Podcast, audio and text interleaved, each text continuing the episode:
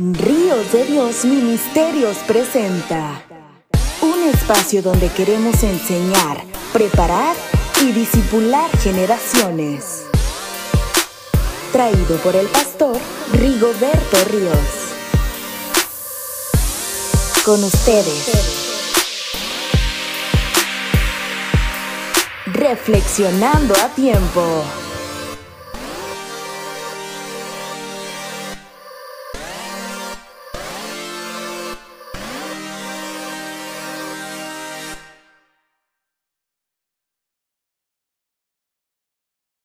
Hola, ¿cómo están estimados amigos? Su servidor, Pastor Rigoberto Ríos.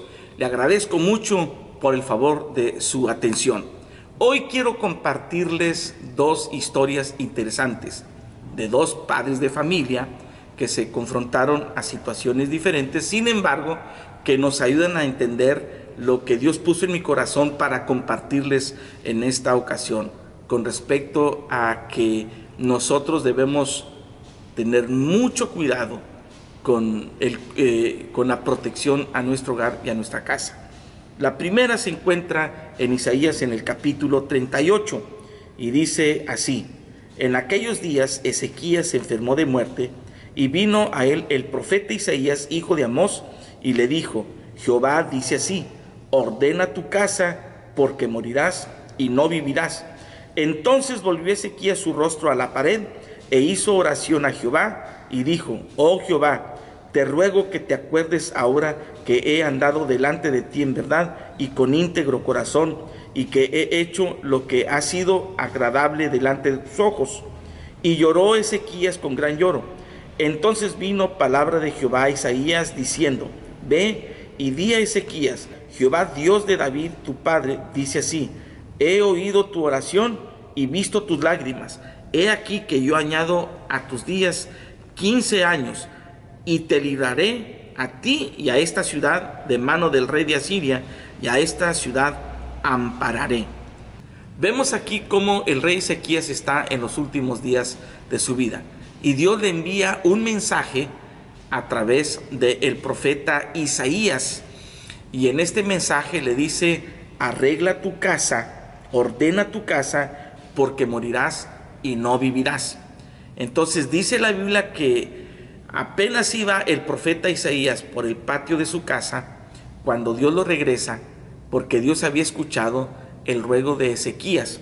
Y Ezequías, cuando volvió su rostro a la pared, llorando y orando a Dios, le dice, Señor, tú sabes que te acuerdes que he andado delante de ti en verdad y con íntegro corazón y que he hecho lo que ha sido agradable delante de tus ojos. Una cosa bien importante que podemos ver aquí. El problema de Ezequías no es que fuera un hombre malo o que fuera un rey malo. El problema de, Ezequías no era que él no fuera un hombre íntegro, porque es precisamente lo que eh, Ezequías eh, le reclama a Dios y le dice, he andado delante de ti en verdad, con íntegro corazón, y que he hecho lo agradable delante de tus ojos. Ese no era el detalle de Ezequías. Me llama la atención que el mensaje que Dios le da a Ezequías es, ordena tu casa porque morirás y no vivirás. El problema del rey Ezequías era precisamente que su casa no la tenía en orden. Su casa quizá, no dice la Biblia, era un caos, pero para que Dios haya puesto atención en este rubro, para que Dios le haya dicho a Ezequías, ordena tu casa, no le dijo ordena tu vida, no le dijo ordena tu reinado, no le dijo eh, tienes que hacer ajustes en otras cosas, sino que se refirió exactamente a su casa, ordena tu casa. Significa entonces que Ezequías tenía un problema en su hogar. Muchos de nosotros, los que estamos casados, muchos de los hombres, pudiera decirse que somos eh, candil de la calle y oscuridad de la casa, porque a veces mostramos lo mejor de nuestra persona hacia los demás. Tal vez somos excelentes en el trabajo, excelentes servidores en la comunidad y en la sociedad. Tal vez somos personas muy amables y muy respetuosas con otras personas, sin embargo nuestra actitud deja mucho que desear en la intimidad del hogar. Yo le llamo la atención a usted, amado amigo que me escucha, para que analicemos esta situación. ¿Cómo somos nosotros en la casa? ¿Qué pueden decir nuestra esposa y nuestros hijos con respecto a nuestra actitud cuando estamos en la intimidad del hogar? Es precisamente esto lo que yo quiero compartirle, que Dios llama la atención en la situación de sequías. Ordena tu casa porque morirás y no vivirás. Por el otro lado también tengo eh, eh, también eh, otra historia que compartirles y se encuentra en el Evangelio de Marcos en el capítulo 5 acerca de aquel personaje que se le conoce como el endemoniado Gadareno. Dice la Biblia, vinieron al otro lado del mar, en Marcos capítulo 5, a la región de los Gadarenos, y cuando salió él de la barca, enseguida vino a su encuentro de los sepulcros un hombre con un espíritu inmundo, que tenía su morada en los sepulcros y nadie podía atarle ni aun con cadenas, porque muchas veces había sido atado con grillos y cadenas, mas las cadenas habían sido hechas pedazos por él y desmenuzado los grillos y nadie le podía dominar. Y siempre, de día y de noche, andaba dando voces en los montes y en los sepulcros e hiriéndose con piedras. Cuando vio pues a Jesús de lejos, corrió y se, arrodilló ante él, y clamando a gran voz dijo, ¿qué tienes conmigo Jesús, Hijo del Dios Altísimo? Te conjuro por Dios que no me atormentes, porque le decía, sal de este hombre, espíritu inmundo, y le preguntó, ¿cómo te llamas? Y respondiendo, dijo, Legión me llamo, porque somos muchos. Y le rogaba mucho que no los enviase fuera de aquella región.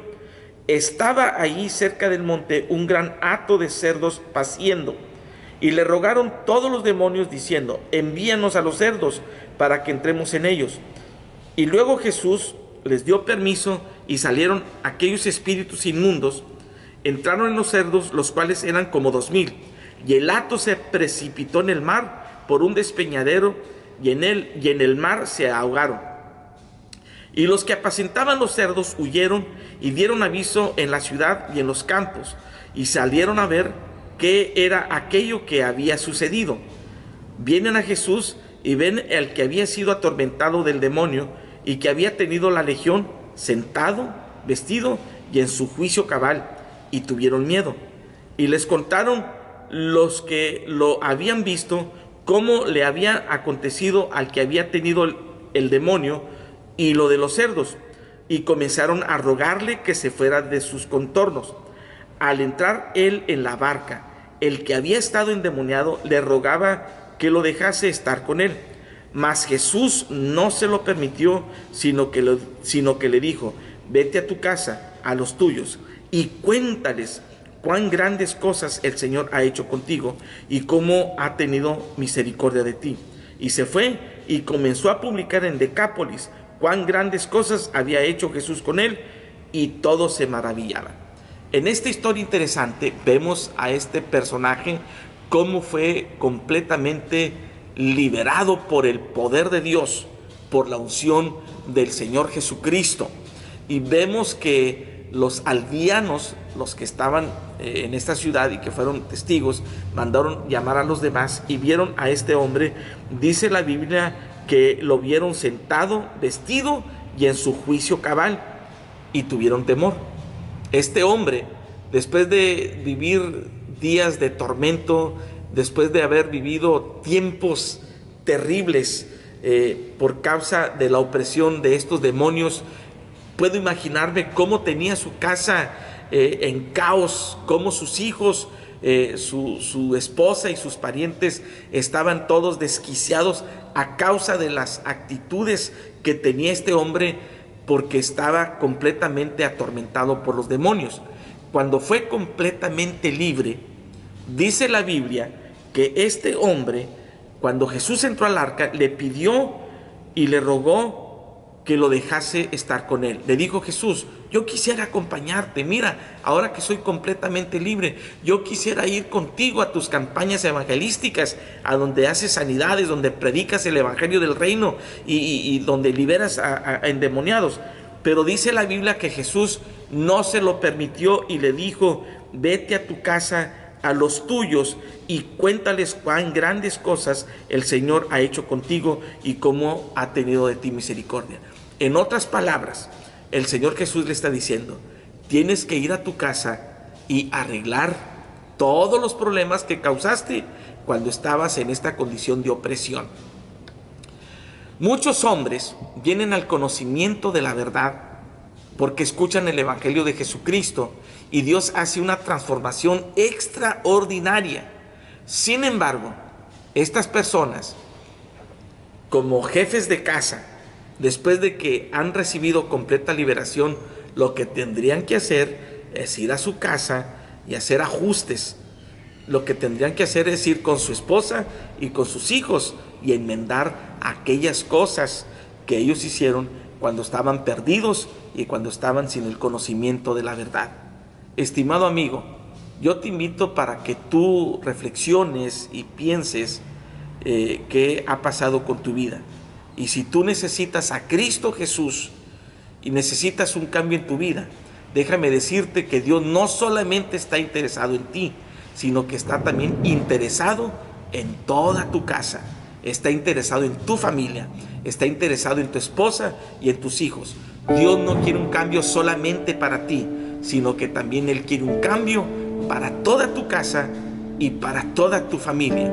Y tú eres esa persona que Dios va a usar como instrumento para que toda tu familia eh, pueda disfrutar del el poder de Dios transformador.